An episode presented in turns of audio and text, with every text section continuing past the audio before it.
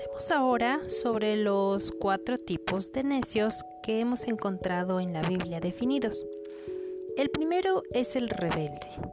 Es aquel que aborrece la sabiduría, aquel que desprecia y prefiere morir antes que someterse a la verdad de la sabiduría divina. ¿Cuántas veces hemos escuchado, hemos visto en la historia de alguna nación, de algún, de algún evento en especial, donde hay gente que se aferra a una idea y muchos de ellos pueden estar verdaderamente engañados, pero a final de cuentas nos, damos eh, por entendidos a través de los años que, que estaban equivocados. Vamos a pensar en, en la Segunda Guerra Mundial. ¿Por cuánto tiempo verdaderamente los alemanes creyeron que estaban haciendo lo correcto al apoyar a un personaje como Hitler en todas las acciones que estaba llevando en contra de, de un pueblo y de, varias, de varios grupos de personas por la idea del el racismo? En su momento, mucha gente creyó estar haciendo lo correcto y al paso del tiempo descubrieron muchos de ellos que tomaron el camino equivocado. Pero una persona rebelde es aquella persona que cierra completamente la voluntad interna para poder escuchar una versión distinta, para poder siquiera abrir sus oídos a una opción diferente y analizarla. Ni siquiera es que des el paso de inmediato y, te des solo por escuchar, te des por convencido ante esa idea que se te está proponiendo, pero, pero un rebelde ni siquiera abre esa oportunidad. Un rebelde aborrece por completo, no quiere, hace a un lado todo aquello que pueda sonar a consejo. Y obviamente en el interior el orgullo es el que sobresale porque a esa persona nadie le enseña. Esa persona va a ir en contra incluso de lo establecido. Y hoy en día Muchos jóvenes y muchos adultos han tomado ese camino, ir en contra de lo establecido, ir en contra de lo que todos hacen, porque quiero ser diferente. Eso la Biblia lo llama rebeldía. Otro tipo de necio que menciona la Biblia es el arrogante. El arrogante es aquel que también va a detestar la sabiduría, pero es abiertamente hostil. Vive solamente pensando en sí mismo, en lo que esa persona quiere, busca, le gusta, le interesa y cree que todos a su alrededor deben pensar como él o deben actuar como él y de ninguna manera y de ninguna manera pacífica va a permitir que otros le hagan ver que está equivocado. Aquí tiene que ver mucho la hostilidad, la manera agresiva de comportarse hacia los demás. Cada uno tenemos la libertad de creer lo que queramos creer, pero no tenemos ningún, ninguna oportunidad ni derecho de hostigar a otro para convencerlo de algo que nosotros estamos convencidos.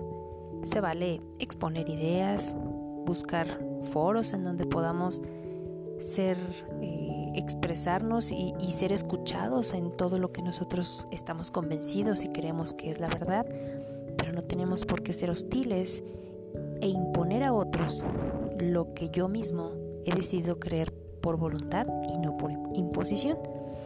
Otro tipo de necio es el escarnecedor. Es aquel que es un gran hablador, que por encima de todo el respeto no es lo que lo va a identificar. No muestra respeto por la persona que tiene enfrente y tampoco se toma en serio la sabiduría ni la maldad. Por lo general va a negar las consecuencias que derivan del camino que uno escoge. El relativismo, las circunstancias pueden dirigir su vida, pero, pero siempre va a ser una persona que, que no va a saber identificar el límite que tiene entre el dar mi opinión y faltarle al respeto al otro. El simple es otra forma de necedad.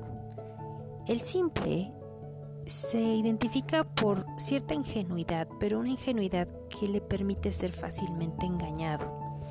Los niños son ingenuos, pero por eso tienen padres, por eso son educados, para poder ampliar su conocimiento y salir de la ingenuidad y ser sabios y discernir entre el bien y el mal. Una persona simple no puede discernir entre la verdad y la falsedad. No sabe si está bien o mal. No entiende que, cuál es la diferencia entre lo hermoso o lo horrendo y por lo general se va a dejar llevar por las masas. Va a ser influenciable por el lugar en donde está conviviendo. Y si el lugar en el que convive es un lugar guiado por gente justa, sabia, con una mente transformada por Dios, es una bendición. Pero si no está rodeado de ese tipo de personas, van a ser tropiezo para esa persona. Entonces, el ser ingenuo puede ser el primer paso de todo ser humano cuando llega al mundo. Pero es trabajo de los educadores, como padres principalmente, guiarlos en un crecimiento del conocimiento de la verdad. La palabra entonces en la Biblia que se utiliza para darle significado a la prudencia se entiende como alguien que es astuto, sagaz, discernidor y sensible, siempre con referencia a la sabiduría y la astucia en la gestión de asuntos, mostrando capacidad de entendimiento. Esta es una fuente eh, de hebrea Ahora vamos a leer la fuente que Webster da sobre la prudencia. La prudencia implica precaución para deliberar y consultar los medios más apropiados y alcanzar objetivos valiosos.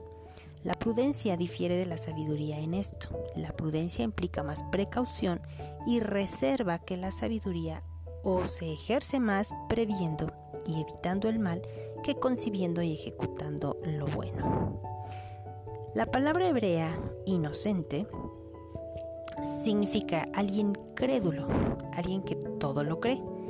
Es concerniente se utiliza de manera práctica en personas que son fácilmente engañadas o que son persuadidas de manera rápida y que también muestran una falta de entendimiento o sabiduría, pues no tienen la capacidad de discernir el entorno.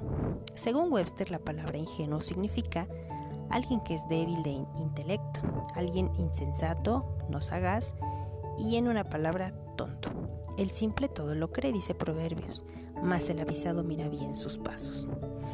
Rara vez se oye la palabra prudencia o ingenuidad en la cultura actual, pero Proverbios tiene mucho que decir acerca de estos extremos. Una persona prudente piensa antes de actuar, mira hacia el futuro, considera las consecuencias de sus actos y entonces decide. La persona prudente controla su apetito, toma medidas para evitar el mal, intenta actuar apoyando, apoyándose en los datos o entendiendo que si actúa de cierta manera en base a sus sentimientos puede tener ciertas consecuencias. A diferencia del simple o del ingenuo, el prudente sí aprende de sus errores. El simple, a pesar de sus fracasos, no va a poder salir de ellos porque no aprendió de ellos. El diccionario Webster 1828 define la prudencia como una sabiduría aplicada a la práctica. La prudencia implica cautela. Te permite deliberar y consultar los medios más adecuados para alcanzar objetivos valiosos. Dependiendo de cuál sea tu fuente de consulta, entonces será el resultado de tus acciones. Recuerda, las ideas tienen consecuencias. Por otro lado, el ingenuo no usa el discernimiento. Cree lo que le dicen en vez de investigar. ¿Cuántas veces tu única fuente de investigación ha sido el buscador de tu teléfono o de tu computadora? ¿Cuántas veces ha sido lo que un amigo te dice, lo que una filosofía dicta? Pero no te has puesto a investigar si realmente esa es la verdad. La persona ingenua camina como una persona ciega que solamente va a tientas tratando de adivinar cuál es el camino a seguir y por lo general va dirigido por los placeres de la vida. Al contrario del prudente, el ingenuo deja que sus sentimientos dominen sobre los hechos. Puede ser alguien lento que al aprender, pues aún con sus propios errores, le es difícil entender por dónde, por dónde debía ir y va a volver a cometer el error una y otra vez. Una sociedad que está cautiva solamente de los placeres, evidentemente arruinará su futuro, porque no es una sociedad disciplinada una, una sociedad que ha aprendido a investigar, una sociedad que se detiene a analizar y entonces toma acciones. Actualmente tenemos hijos ya mayores, de 30 años para arriba, que aun cuando ya son padres, ni siquiera ni siquiera han sabido cómo sacar adelante sus propias vidas, fracasan en sus matrimonios y pretenden educar a sus hijos.